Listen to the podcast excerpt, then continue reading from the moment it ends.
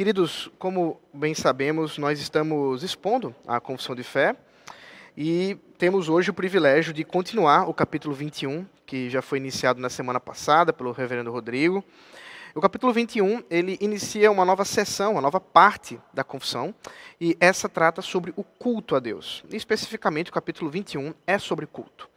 E, não podendo ser de outra forma, é também um dos capítulos mais é, polêmicos, por assim dizer, porque realmente toca em alguns, alguns assuntos que são discutidos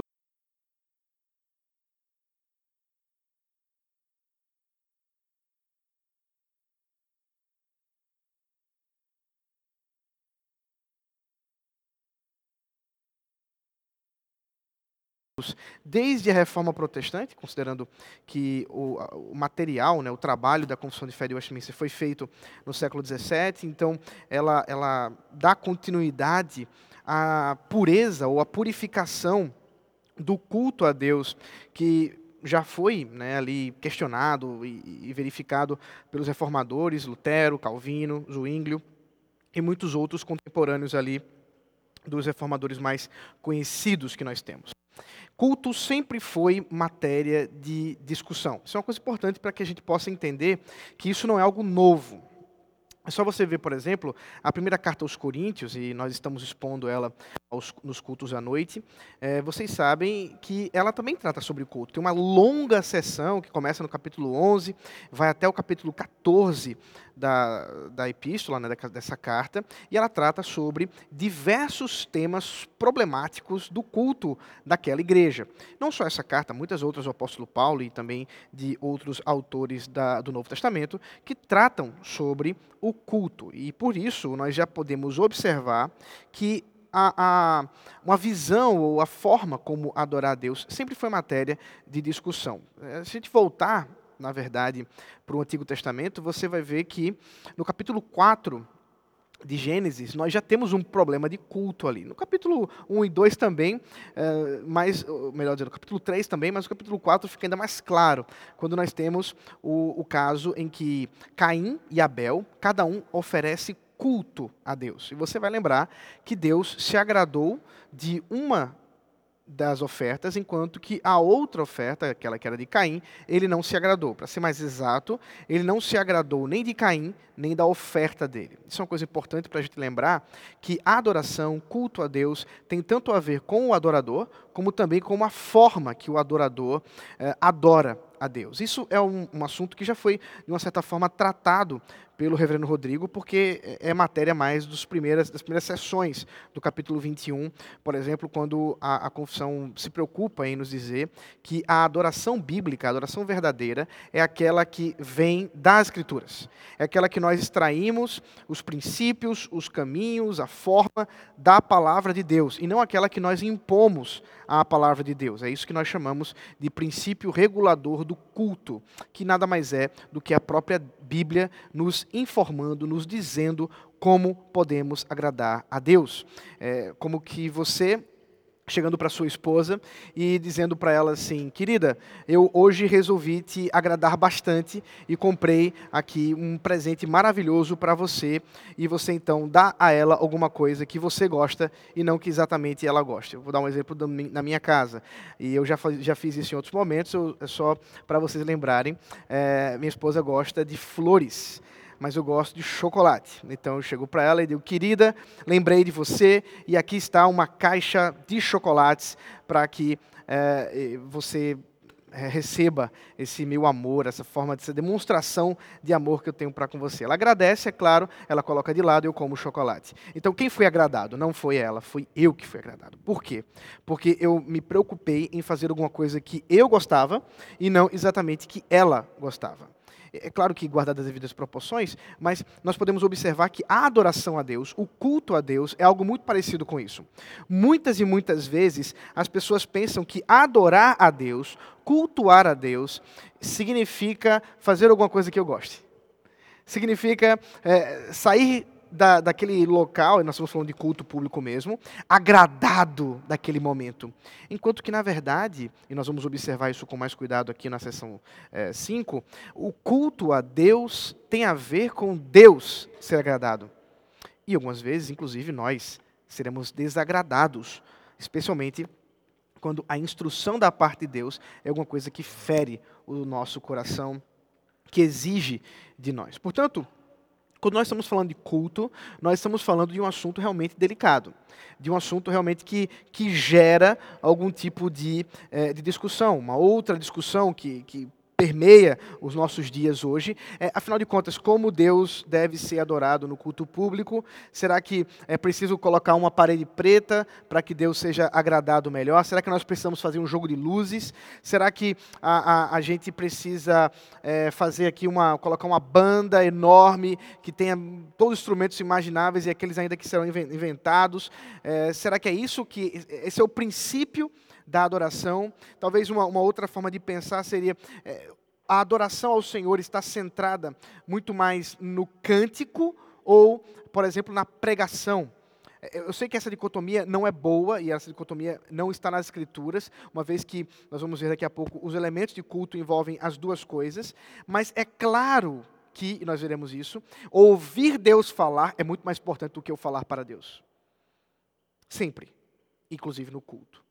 Então, algumas, alguns princípios que geram, que estão é, guiando muitas vezes a liturgia, o culto de muitas e muitas igrejas é, e até mesmo de algumas seitas, né, quando nós pensamos aí nas seitas neopentecostais e etc., é, não são princípios bíblicos.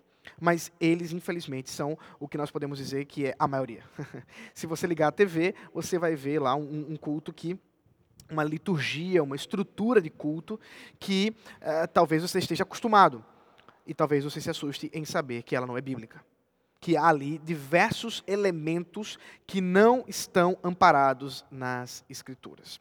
Por isso, é, tratar de culto é desafiar a mente, é desafiar o coração e muitas vezes desafiar, inclusive, os nossos gostos. Os nossos gostos.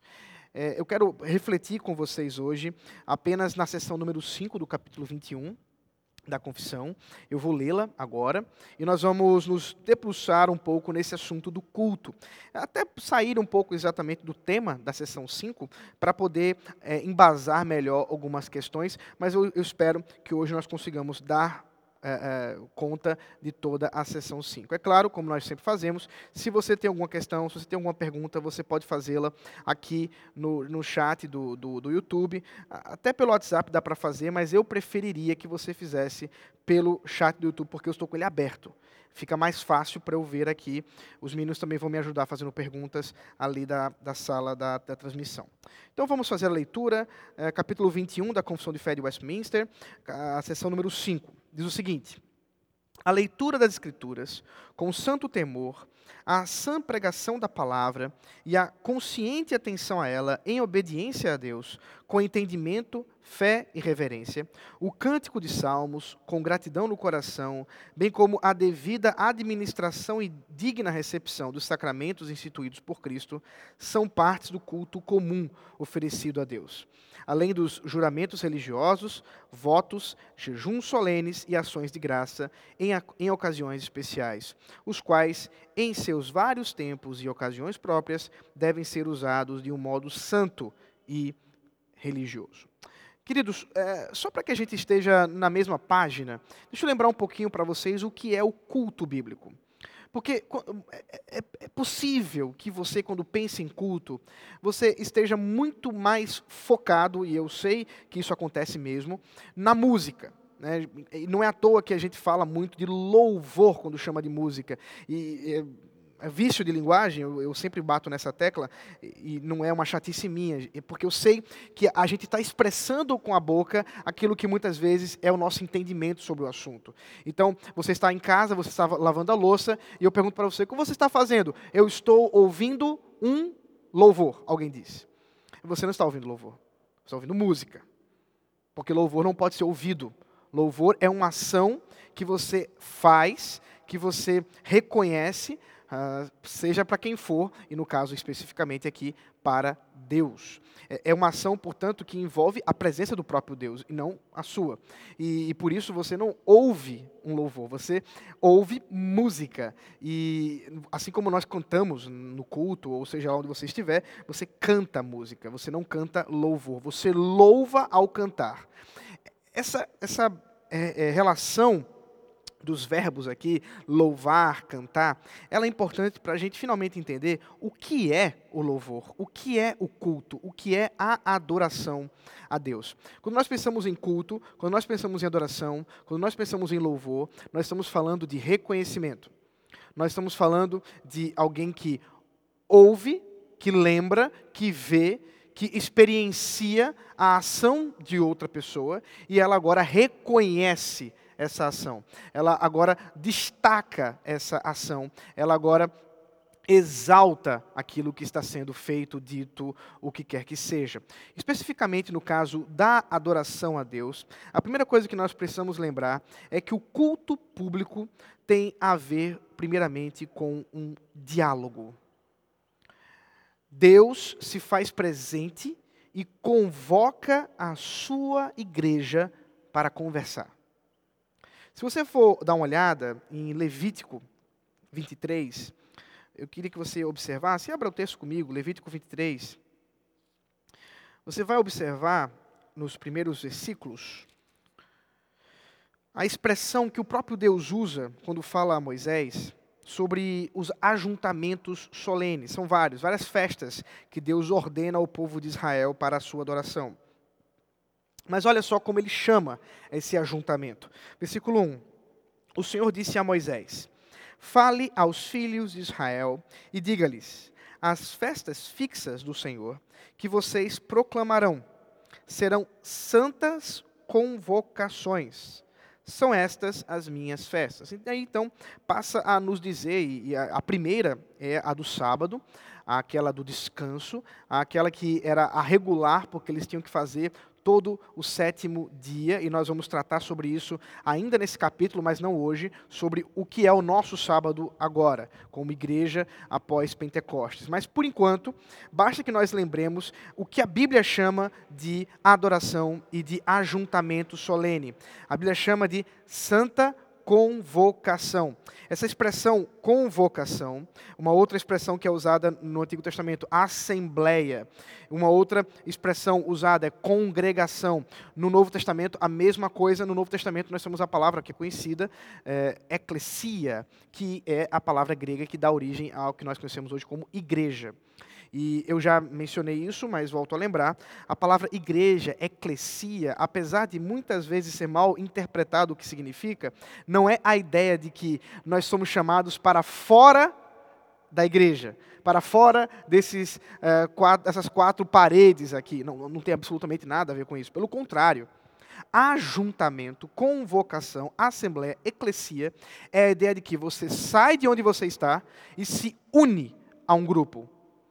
Essa é, é, é a ideia de convocação. Mas quem está convocando? Essa pergunta é boa, para a gente poder entender quem está iniciando o movimento do culto. Quando nós pensamos em santa convocação, quando nós pensamos em santa assembleia, Deus está convocando a sua igreja. Então perceba, não é você que vem de espontânea e livre vontade para adorar a Deus e o convoca para receber a sua adoração. Não. Deus, que zela pelo seu nome, que zela pela sua igreja, pelo seu povo, chama o seu povo para que saia de onde, este, onde estiver e venha reunir-se para adorar a Ele. Portanto, a ideia aqui de convocação é que Deus se faz presente entre nós, não porque nós o convocamos, mas porque Ele nos convocou e agora se faz presente a fim de que converse conosco. Como eu disse, o culto é um diálogo, o culto é uma conversa. Deus se faz presente entre o seu povo para que receba a adoração por meio de uma linda e maravilhosa conversa com a sua igreja. Esse diálogo é mediado pela palavra. Deus se faz presente com o seu Santo Espírito pela sua bendita palavra. E, e, nesse sentido, portanto, tudo que fazemos, fazemos pela palavra. Nós vamos ver isso mais à frente quando formos falar dos elementos do culto. Um, um segundo aspecto desse, desse culto que é importante que nós estejamos lembrados é que o culto a Deus é uma renovação do pacto é uma dramatização do pacto da redenção. Se você esteve comigo lá em janeiro de 2020, e você vai lembrar, portanto, do nosso estudo sobre o teatro de Deus. Foi o termo que eu usei para designar ou conceituar o que é culto. É um grande teatro. Nós não precisamos, portanto, encenar além do que já está prescrito na própria palavra de Deus. O culto, ele é uma encenação, ele é uma dramatização, não porque é fake, não porque é falso, mas porque Deus nos chama para reafirmar, para renovar o pacto que ele mesmo já fez consigo mesmo e que temos cada um de nós como é, beneficiários, somos beneficiários desse pacto. Isso você vai encontrar tanto no Antigo Testamento quanto no Novo Testamento. Só para que você tenha um texto em sua mente, lembre-se, por exemplo, do próprio Senhor Jesus Cristo, quando está com os seus discípulos, ele chama o cálice do divino, que ele eh, torna ali um elemento de sacramento da ceia do Senhor, como o cálice da nova aliança do seu sangue. É, nós vamos tratar sobre ceia do Senhor mais para frente, mas eu só quero lembrar para você que a ceia do Senhor, assim como o culto como um todo, é uma dramatização desse pacto. É por isso que nós nos colocamos diante do Senhor que nos convoca, Ele que é o, o Senhor do pacto, Ele que é aquele que media esse pacto, e Ele nos chama para renová-lo, para lembrar desse pacto da redenção. É por isso também que todo culto ele tem de ser não só teocêntrico, porque Deus está presente, mas mais especificamente ele tem de ser cristocêntrico. Nós vamos ver, ou nós já vimos isso, na verdade, na, uh, nos, nos, nas sessões anteriores, quando fala que o culto ele é sempre mediado por Cristo. Nós, como igreja do Senhor Jesus Cristo, precisamos lembrar disso lembrar que Cristo é o nosso mediador. É assustador pensar, por exemplo, que seja possível alguém é, é, fazer uma liturgia, pensar num culto em que Cristo não seja mencionado, em que Cristo não, não seja é, lembrado e, e, todo o seu trabalho, sua obra de redenção. Pelo contrário, o culto ele envolve sempre a obra de redenção. E nesse sentido, é, é por isso que nós é, muitas vezes nos colocamos com aquela estrutura que fazemos aqui na igreja de invocação, confissão, e edificação, porque essas, essas estruturas envolvem a, a, a, lembrança do que é o pacto. Invocação do que? Invocação das bênçãos pactuais que o próprio Deus já prometeu. Confissão do que? Confissão dos pecados por nós mesmos não temos cumprido as exigências desse pacto, mas porque Cristo cumpriu. Edificação por quê? Edificação porque o Deus do pacto agora abençoa a sua igreja agora edifica a sua igreja, agora ele fala com sua igreja. Então, tudo está envolvido com essa dramatização, essa renovação do pacto. O culto também é uma sala de aula. Como nós estamos conversando com Deus, ele nos está também ensinando. Ele nos ensina, claro, pela sua palavra. Portanto, nós precisamos sentar e ouvir Deus falar e aprender dele. Não é estranho, portanto, que você muitas vezes se apegue à, à estrutura mesmo litúrgica da nossa igreja e, e até mesmo igrejas é, menos litúrgicas, elas vão ter um momento, qualquer que seja, nem que seja de 10, 15 minutos, de instrução. Vai ter uma palavra, alguém vai falar alguma coisa. E isso faz parte, portanto, daquilo que Deus ensina ao seu povo. E a forma como ele faz isso é pelo púlpito, pela palavra. vamos ver isso também como elemento importante de culto. E por fim, um quarto elemento que eu quero destacar, dentre muitos outros do culto, é que ele também é a comunhão com Deus e com o seu povo. Veja, por exemplo, o Salmo 111.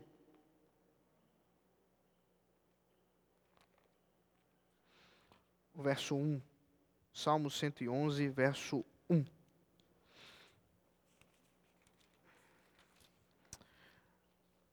Aleluia! De todo o coração louvarei o Senhor, na companhia dos justos e na assembleia. Perceba que no, aqui no, no, no, Salmo 111, no verso 1, nós temos a consciência da adoração do salmista ao pensar que ele está diante de Deus, louvando com o seu coração, mas não só diante de Deus, ele está com o povo de Deus. Eu estou na companhia dos justos e na assembleia e no ajuntamento. Portanto, culto tem a ver com comunhão também. Comunhão que eu declaro com Deus, porque Ele me convoca para adorá-lo, mas comunhão que eu declaro com os meus irmãos. É por isso que o culto solene, o culto público, é um momento também em que nós celebramos a nossa união uns com os outros. Inclusive, vamos ver que o próprio ato de orar e de cantar é um momento em que nós podemos edificar uns aos outros. Nós vamos ver isso também através da palavra. Mas um destaque que eu quero dar, pelo menos dois, na verdade. Primeiro, por isso que não existe culto online. Porque culto, culto online pressupõe a ausência de união. Pressupõe que as pessoas não estão ajuntadas.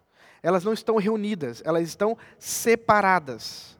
E, na verdade, nossos dias em que nós estamos clamando a Deus para que eh, Ele possa nos reunir novamente e que use os meios ordinários e até mesmo extraordinários para que isso aconteça, é que nós estamos de, de, realmente de um, com um jejum do culto ao Senhor. Não existe culto online porque não existe culto sem assembleia, sem ajuntamento, sem que nós estejamos na companhia um dos outros. Mas tem uma segunda ênfase que eu quero dar a você, que é quando nós estamos especialmente cantando a Deus. Quando nós estamos cantando a Deus, eu vou falar mais sobre isso daqui pra, é, mais, mais para frente, mas eu quero já enfatizar esse aspecto para que eu não esqueça. Nós também estamos cantando uns com os outros. É por isso que a ênfase do culto público é o canto congregacional não é o canto de individual, um solo, um coral, ainda que algumas igrejas assim façam, essa não é a ênfase do culto público. E isso cabe em outros momentos, solos maravilhosos, o canto coral é uma beleza, eu mesmo sou apaixonado pelo canto coral, mas a ênfase do culto público não é essa. A ênfase do culto público é que todos estejam cantando juntos. É que eu possa ver você cantando e você possa me ver cantando. E é por isso, inclusive, que essas luzes estão acesas e elas ficam acesas, para que você realmente possa ver as pessoas cantando. Não é um momento para que você tenha de, é, é, um momento individual que você tenha com Deus. E, e, existe o culto privativo, mas o culto público não é um momento individual, é um momento coletivo. E exatamente por ser um momento coletivo, que a ênfase sempre deve ser a, a, em podermos cantar juntos, ver cada um cantando juntos. Eu quero ouvir a voz do meu irmão, eu quero ver o meu irmão cantar. É por isso que na adoração, no culto público, nós deveríamos, por exemplo, evitar, não necessariamente que seja pecado, mas evitar é, ficar longos tempos com os olhos fechados, quando você poderia estar aproveitando para ver a igreja cantando. Agora mesmo nós estamos impedidos de fazer isso. Olha só o privilégio que nós tínhamos e que agora não temos mais, de ver a igreja cantar. Eu mesmo sou apaixonado por isso. Eu amo estar aqui no palco, vendo os irmãos cantarem ao Senhor, e lamento a questão do uso de máscaras, para que a gente não possa ver completamente, e muitas vezes ouvir isso, e às vezes eu fico agoniado, porque eh, eu ouço a banda, e fica muito, muito alto aqui no palco para mim, e eu não consigo ouvir a voz dos irmãos, e eu gosto de ouvir a igreja cantar, mas eu tenho certeza que não sou só eu que gosto disso. O próprio Deus chama a igreja para isso. Daí a ideia de que a, a, o culto, esse, esse quarto aspecto do culto envolve essa essa comunhão, em que Deus nos permite, unidos com Ele, também manifestarmos nossa união uns com os outros. Bom, tendo feito essa introdução, vamos realmente para a sessão 5, e ela trata dos elementos do culto público. É, só tem um elemento que não tem a, a, aqui na, na, nessa sessão 5, porque ele tratou nos dois anteriores, no 3 e no 4, que é oração ele já foi tratado de maneira detalhada sobre o que é oração, como ela deve ser feita, mas agora os outros elementos são citados dentro desse, dessa sessão de número 5. Primeiro, ela fala da leitura da palavra. Veja comigo aí o texto. A leitura das Escrituras com santo temor. Então veja, fala da leitura da Bíblia. O primeiro elemento aqui da sessão 5 é que nós precisamos ler a Bíblia no culto.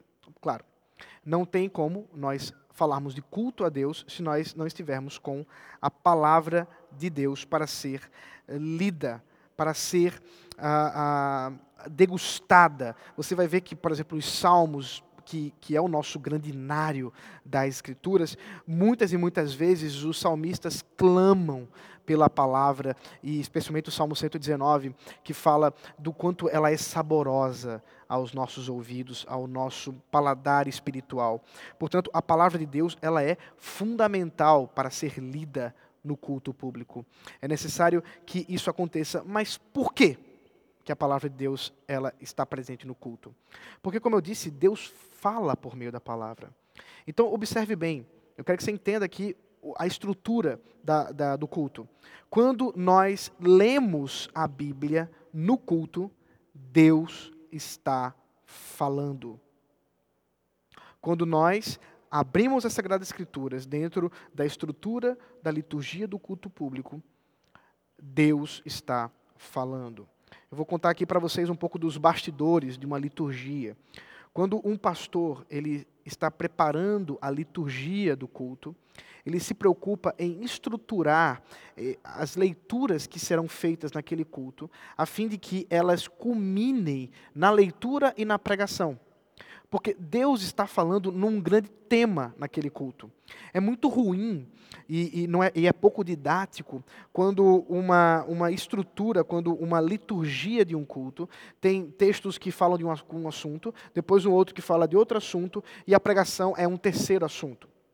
A igreja termina ficando um pouco. Ah, desnorteada com tantos assuntos tratados e isso não é muito didático. O, o, o melhor a ser feito, e aí eu estou falando dos bastidores, é, e é por isso que a liturgia é feita pelo pastor, aquele que vai pregar, ele observa o, o grande tema do seu sermão, os textos que estão relacionados e relaciona, concatena aquilo que vai ser lido desde o começo até a pregação, porque Deus está falando com a sua igreja.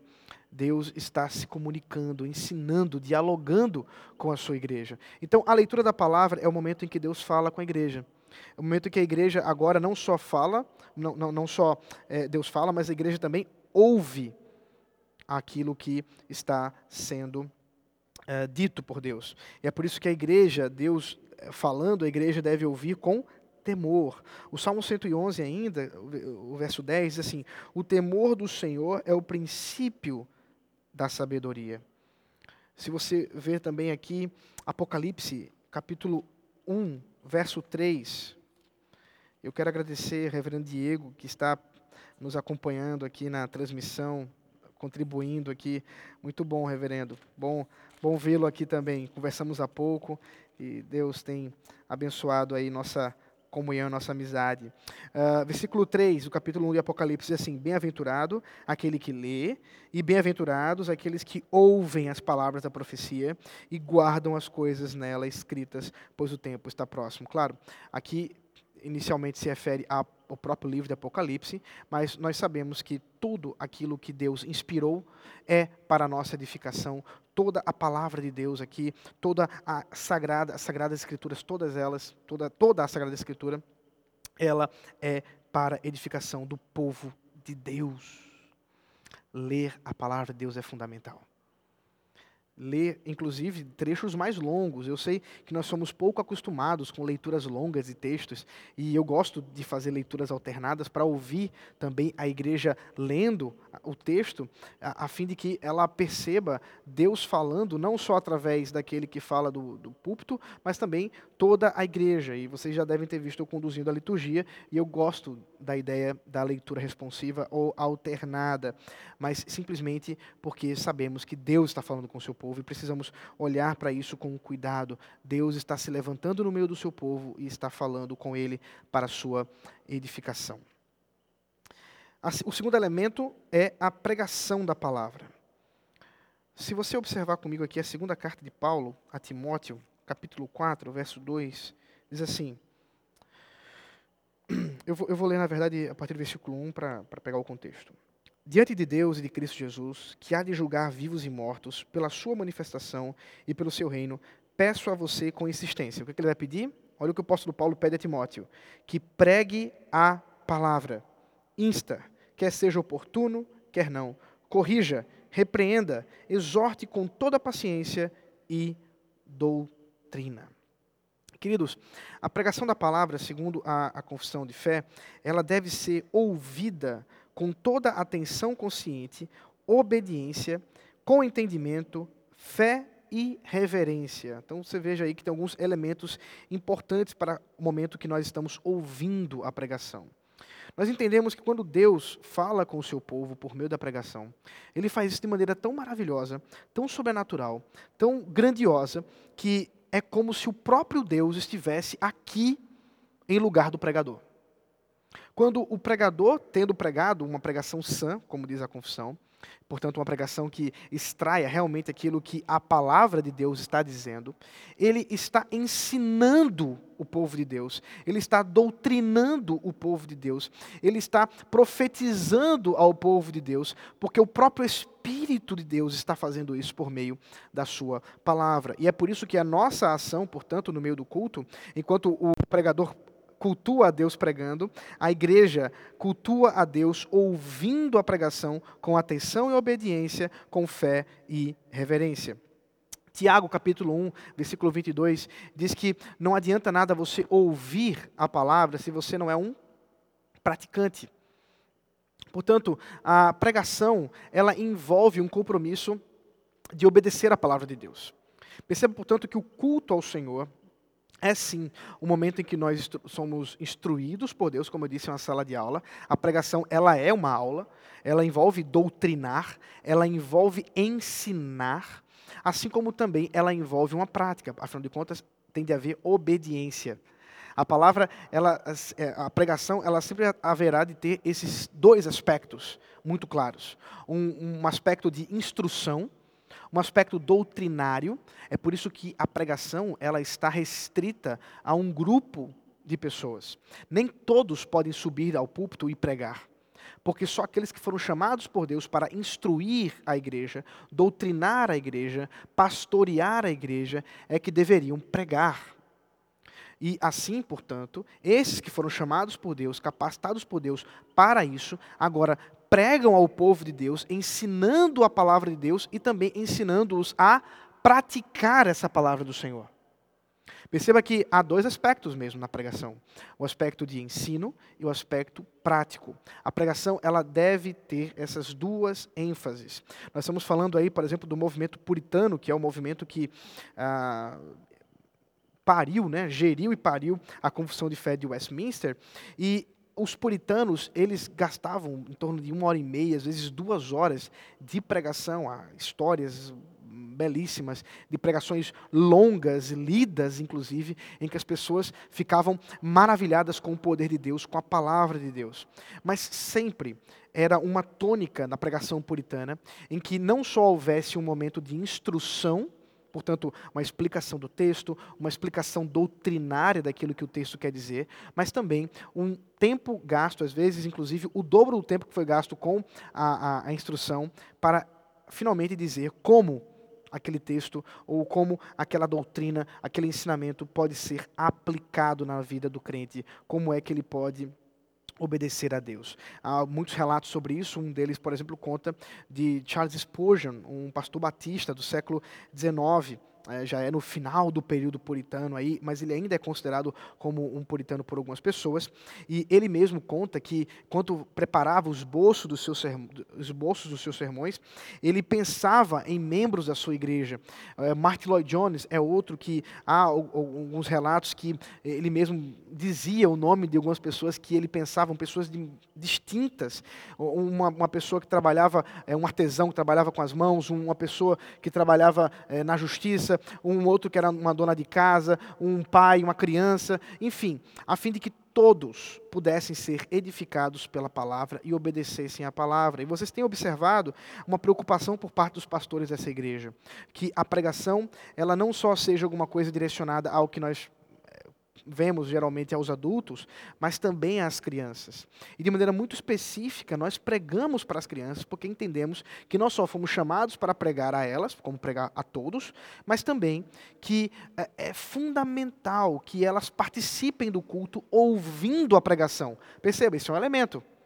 Se elas não participarem do elemento da pregação, é como se elas não tivessem participado de uma parte do culto.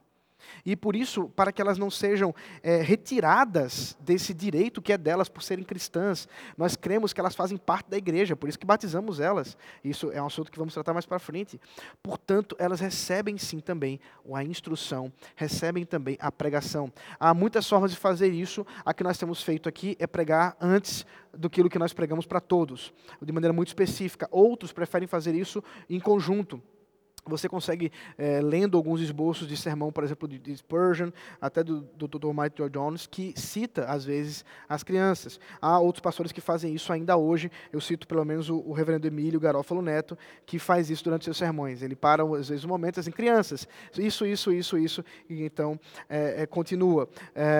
São muitas formas de fazer. O importante é que nós sejamos lembrados que a pregação é parte do culto a Deus, e ouvir a pregação é parte do culto a Deus. Por isso, eu quero que você ouça uma coisa agora importante. Se você é de algum ministério dessa igreja, especialmente você que participa dos ministérios de música dessa igreja, e você muitas vezes tem tido dificuldade em ouvir a pregação ao Senhor, eu quero dizer para você que você tem faltado a adoração a Deus no momento mais importante do culto. Porque é quando Deus finalmente se levanta diante da sua igreja e instrui de maneira muito direta o que a igreja deve ser e fazer. Por isso, nenhum de nós deve ter desculpa para perder esse momento. A não ser aqueles que estão servindo por algum motivo necessário, e por isso é que nós fazemos escalas. Então, existem escalas, por exemplo, para os irmãos que trabalham com a diaconia, existem escalas para os irmãos que estão no estacionamento, existem escalas para, para os irmãos que estão servindo aqui na transmissão, escalas as mais variadas. Por quê? Porque nós entendemos que é parte do culto ao Senhor a pregação e que nós devemos colocar toda a nossa atenção e obediência a esse momento, mas também a nossa fé e a nossa reverência. Hebreus capítulo 4, verso 2 diz o seguinte: Porque também a nós foram anunciadas as boas novas, exatamente como aconteceu com eles. Mas a palavra que eles ouviram não lhes trouxe proveito, porque não foram unidos por meio da fé com aqueles que a ouviram. Observe que o autor dos Hebreus aqui destaca que há uma forma de você ouvir a pregação com fé e uma forma de você ouvir a pregação sem fé. E a pregação, ela deve ser ouvida, a palavra de Deus deve ser ouvida com fé. Por quê? Porque o que está sendo pregado, o que está sendo ensinado, não é simplesmente uh, uma aula de física, uma aula de história, uma aula de ética, uma aula de qualquer coisa que você possa ter aí uh, no seu dia a dia. Mas é Deus falando com o seu povo sobre verdades que vão além de qualquer outra palavra, qualquer outra instrução, qualquer outra ciência. É por isso que nós precisamos ouvi-la com fé e reverência. Fé, porque para que a palavra de Deus finalmente ganhe frutos em nossos corações, é necessário que nós creiamos naquilo que está sendo lido, naquilo que está sendo pregado. Isso é muito importante. É claro que para que haja a fé sincera, a fé limpa de coração, é fundamental que enquanto ouvimos a pregação, nós realmente estejamos não só entendendo, mas verificando se aquilo que está sendo dito e ensinado é realmente aquilo que as Sagradas Escrituras ensinam. Então, você ser uma pessoa crítica no sermão não é problema nenhum. O problema é você ser uma pessoa incrédula. Perceba, é possível você ser crítico e crer. E é possível você ser incrédulo e, portanto, não crer. É, é necessário, portanto, que nós estejamos apegados à pregação com fé e reverência. Agora vamos para o terceiro elemento da, da, do culto a Deus, que é o canto da palavra, que é aquele que, inclusive, eu já vi é, que gera mais perguntas. Né? O cantar a Deus, o cantar pela Sua palavra. Pelo menos dois textos do Novo Testamento nos guiam para esse assunto, que é Efésios capítulo 5, verso 19, e Colossenses capítulo 3, verso 16. Veja comigo, vamos fazer a leitura primeiro de Colossenses capítulo 3, versículo 16, que diz assim que a palavra de Cristo habite ricamente em vocês. Instruam e aconselhem-se mutuamente em toda a sabedoria, louvando a Deus com salmos, hinos e cânticos espirituais com gratidão no coração. E o outro texto, Efésios capítulo 5, versículo 19, diz assim: Falando entre vocês com salmos, hinos e cânticos espirituais, cantando e louvando com o coração ao Senhor. Perceba que o apóstolo Paulo, tanto em Efésios quanto em Colossenses, usa a mesma estrutura aí tripartite, né? esses três, três aspectos que é salmos, hinos e cantos espirituais. Eu vou explicar isso daqui a pouco melhor. Mas primeiro vamos pensar aqui o que é cantar a palavra de Deus. A partir dos dois textos, nós já observamos que há dois aspectos do cantar. Um aspecto que é o horizontal, quer dizer, quando eu canto, eu canto não só para mim, mas eu canto para todos e o aspecto vertical, que é o aspecto da oração. Quando eu canto, eu canto para Deus. Então, tanto em Colossenses quanto em Efésios, observe que o apóstolo Paulo está dizendo que vocês nós, quando cantamos, nós estamos falando uns com os outros. Nós estamos instruindo e aconselhando uns aos outros. Nesse sentido, quando eu canto, eu não canto só para mim, mas eu canto para o meu irmão. Isso não significa que o meu irmão seja o centro da música.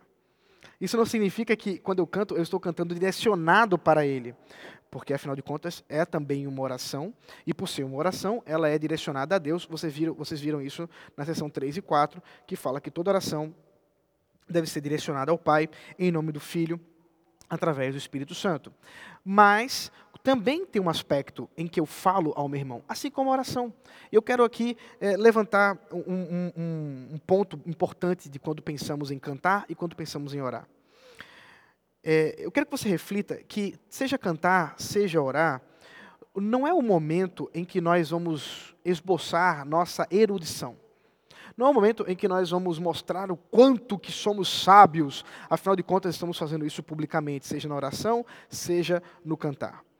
Mas também não deveria ser um momento em que nós fazemos isso de qualquer jeito. Muitas e muitas vezes, a, por, por, conta de um, um princípio de simplificação, nossas orações são extremamente pobres. Nosso, nossa é, expressão a Deus muitas vezes nem, não representa é, nem a verdade da Sua palavra, porque às vezes nós oramos não só mal, mas nós oramos heresias, como também, ah, muitas vezes, nós cantamos mal e cantamos também coisas erradas, heresias. É por isso que, é, uma vez que a oração cantada, os cânticos, envolvem também aconselhar e instruir pela palavra, salmos, hinos e cânticos espirituais, é fundamental que enquanto eu esteja cantando ou orando, eu faça isso na sabedoria do Espírito Santo pela palavra de Deus. E assim, ser chato com o que nós cantamos é mérito e não demérito. Infelizmente, hoje vivemos um tempo em que as músicas que têm sido cantadas em, nos cultos evangélicos são horríveis. Elas não são só horríveis em termos métricos, musicais, e aí essa não é minha área, mas eu, eu tenho uma certa noção o suficiente para saber que é ruim. Mas elas são horríveis naquilo que elas instruem elas instruem não só às vezes errado, porque às vezes a, a, a música não está errada, mas elas instruem mal. É impreciso, é rasteiro, é pouco, não é profundo. Enquanto nós temos aqui a profundidade da palavra de Deus, muitas vezes nós estamos cantando é, o meu sonho, não sei o quê. Meus irmãos, se o momento de adoração com cânticos Cantar a Deus envolve também instruir meus irmãos, envolve também aconselhar meus irmãos. É um momento, sim, em que precisamos escolher os melhores cânticos com boa instrução, com profundidade da palavra de Deus e que, é claro, é, seja belo. é bom cantar músicas boas, é bom cantar músicas que são belas esteticamente falando, musicalmente falando, e é ruim quando isso não é verdade. Então, é fundamental que quando nós olhamos para o que é cantar ao Senhor, a resposta que a igreja faz, e eu quero voltar um pouco para o significado do cantar. Como eu disse, é, se ler a palavra é Deus falando, se pregar a palavra é Deus falando, quando é que a igreja fala? A igreja fala através da oração e da oração cantada através do cantar. Então a igreja está falando com Deus nesse diálogo maravilhoso. E se eu estou falando com Deus, o Criador dos céus e da terra, o Deus do universo, é um momento sim em que eu preciso me dedicar a isso. Eu preciso olhar para isso com cuidado e poder cantar coisas que vêm do meu coração, mas que especialmente vêm da palavra de Deus ao meu coração. E assim, portanto, é necessário que nós estejamos observando com muito, muito zelo aquilo que cantamos no culto. Infelizmente, hoje nós temos uma ênfase, uma super ênfase na emoção, uma super ênfase na nossa experiência, uma super ênfase na aplicação rasteira. Deixa eu só dar um exemplo aqui de uma música que eh, não é cantada aqui na igreja, graças a Deus. Ah, você deve conhecer aquela como Zaqueu, né? Então, então vamos lá, vamos pensar aqui nessa letra aí. Como Zaqueu, eu quero subir, se eu esquecer alguém me ajude aqui. É, o mais alto que eu puder, só para te ver, olhar para ti, como é? E chamar sua atenção para mim. Não é isso que, que diz a música? Tá, onde é que tem isso na Bíblia? Veja, essa música é uma das músicas que mais fez uh, uh, sucesso nos últimos tempos aí de músicas evangélicas. Essa música ela pega a história de Zaqueu e diz que como ele, eu quero fazer um monte de coisa. Primeiro, o texto não diz nada disso a respeito de Zaqueu. Então, ela é biblicamente errada. Mas tem mais coisa. E quem disse que eu tenho que ser como Zaqueu? Onde, em algum lugar do texto bíblico, da história da redenção, diz que eu tenho que imitar Zaqueu? Especialmente em subir numa árvore. É óbvio que temos um problema bem grave aí. Né? E, e, e, aí eu nem vou entrar na questão do entra na minha casa, entra na minha vida, mexe com a minha estrutura. E Perceba, há uma super ênfase na minha experiência com a própria história, a ponto de desvirtuar o texto bíblico, a ponto de desvirtuar o próprio ensino das Sagradas Escrituras para cantar uma coisa que é falsa. Porque isso não acontece comigo. Eu nunca subi numa árvore para chamar a atenção de Jesus. Eu não tenho nenhuma pretensão de fazer isso. Nem preciso fazer isso. A Bíblia não me manda fazer isso. Eu não tenho que ter a mesma experiência de Zaqueu. A única, lugar, a única pessoa que a Bíblia manda que eu imite é Ele, Jesus Cristo. E é aí que está o ponto. As músicas dos nossos dias são pouquíssimo cristocêntricas. Falam muito, muito, muito mais sobre a nossa experiência com Deus do que Cristo em nós, do que aquilo que Cristo fez. E a gente precisa, portanto, é, voltar para isso. Voltar para a ênfase cristocêntrica dos cânticos. Há um outro problema aqui no texto da confissão de fé, porque ela diz o seguinte: o cântico de salmos com gratidão no coração. Veja, a confissão está falando de salmos. Por que eu estou falando de salmos, hinos e cânticos espirituais? Aqui nós temos uma divisão bem importante dentro da tradição reformada. Existem aqueles que entendem, e isso ah, vem desde Zwinglio, Zwinglio foi um dos primeiros a pregar isso, que e ele era músico, ele era um capelão do exército, é, do exército é, suíço, mas também era músico.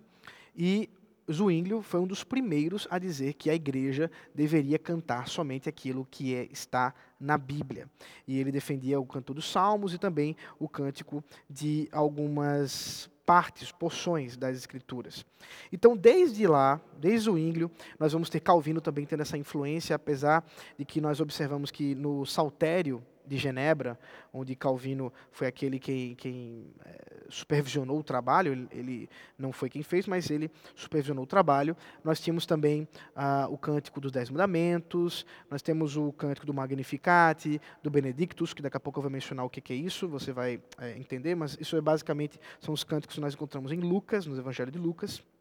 Então, a, a, a, a a ideia de cantar somente aquilo que está registrado no texto bíblico, e mais especificamente, o movimento puritano terminou é, indo muito para esse lado. Grande parte da, dos puritanos defendia a ideia de cantar apenas os 150 salmos. O próprio, a própria Assembleia de Westminster, eu preciso ser sincero com vocês, apesar de nós, como Igreja Presbiteriana do Brasil, não termos adotado o saltério de Westminster, quando eles terminaram os documentos, não foram apenas a confissão e os catecismos. Se você esteve conosco lá na introdução, você vai lembrar que foram vários documentos que foram escritos pelos Divines de Westminster, e dentre eles houve um saltério, Quer dizer, eles é, escreveram um inário, eles, eles é, supervisionaram o trabalho de um inário, e esse inário continha, continha apenas os 150 salmos.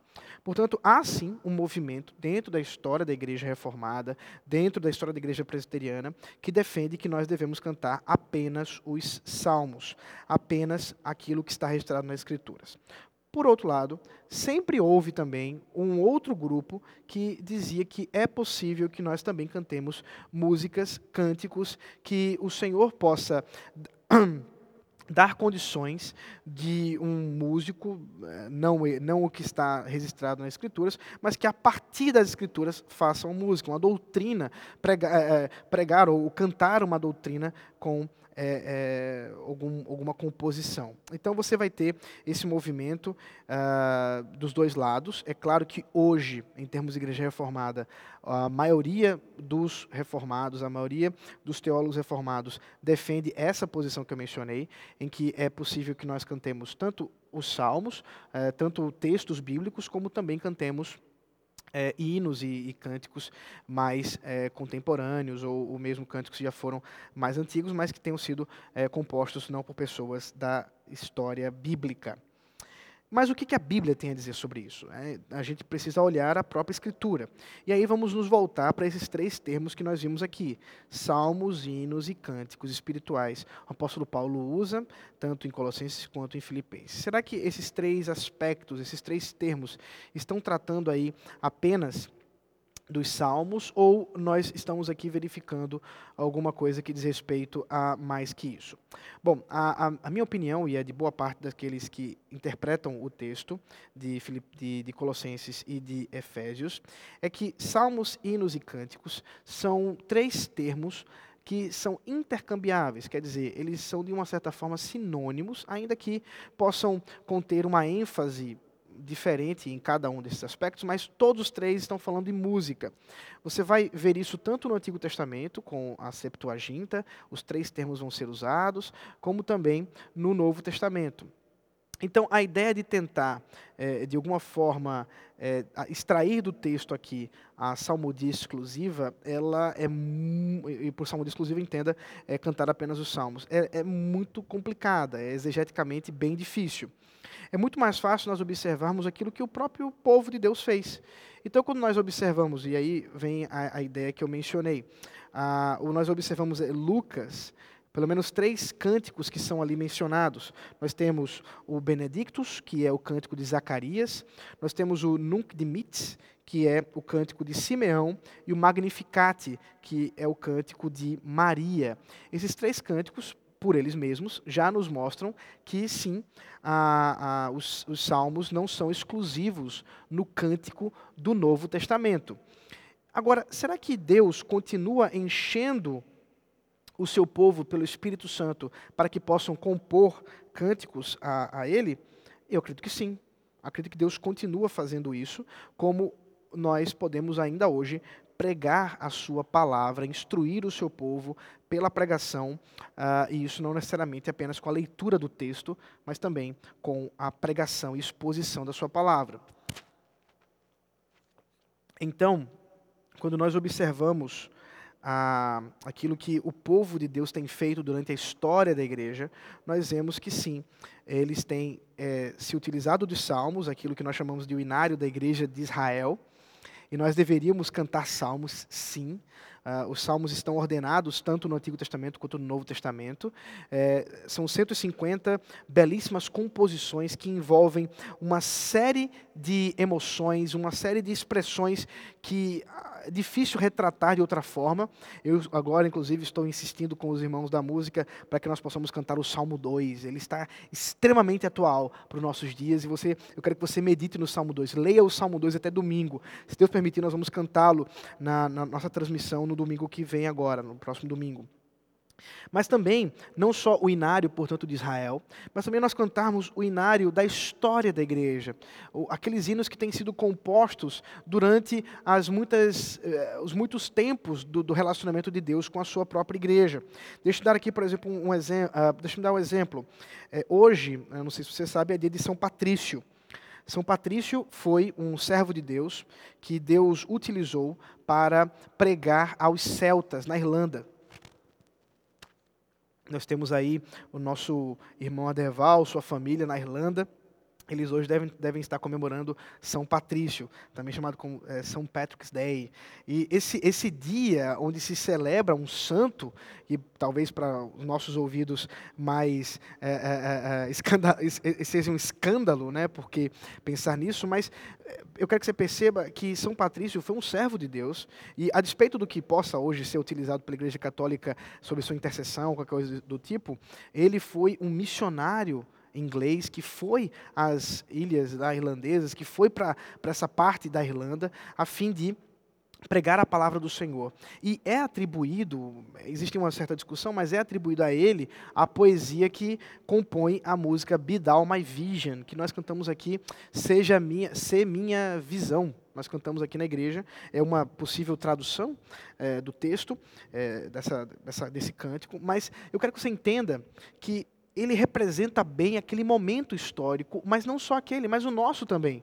O clamor, a oração de São Patrício ou de qualquer outra pessoa que tenha sido, ela poderia ter, uh, uh, uh, ele poderia ter cantado e nós também. Um outro cântico famoso, Amazing Grace, é outro, outra música, outro momento histórico, foi composto por Isaac Watts, não, Isaac Newton, não, John Newton, agora sim, por John Newton, que foi um escravocrata, um, um, dono de navio negreiro inglês, e que, tendo encontrado o Senhor Jesus Cristo, tendo sido convertido pela obra do Espírito Santo e mudado a sua mente, se torna um, um grande defensor da liberdade daqueles que estavam escravizados uh, da África. E esse irmão escreve essa música, Amazing Grace, para contar sobre a sua experiência de conversão, mas também para contar sobre como Deus opera, não, só, não operou não só nele, mas também em nós. Bom, nós temos aí a história da igreja, nós temos também composições contemporâneas, nos nossos dias hoje, Deus pode fazer isso hoje também. Então, eu não sou alguém que acredita, e acho que exegeticamente você não consegue provar biblicamente que a, Deus nos ordena cantar apenas os 150 salmos, ainda que nós deveríamos dar mais atenção, porque hoje, sem dúvida alguma, a igreja esqueceu desse cenário, uh, mas eu acredito que nós deveríamos cantar a Bíblia e também através da Bíblia, quer dizer, hinos que reflitam a doutrina bíblica, que expressem aquilo que a Bíblia está tratando.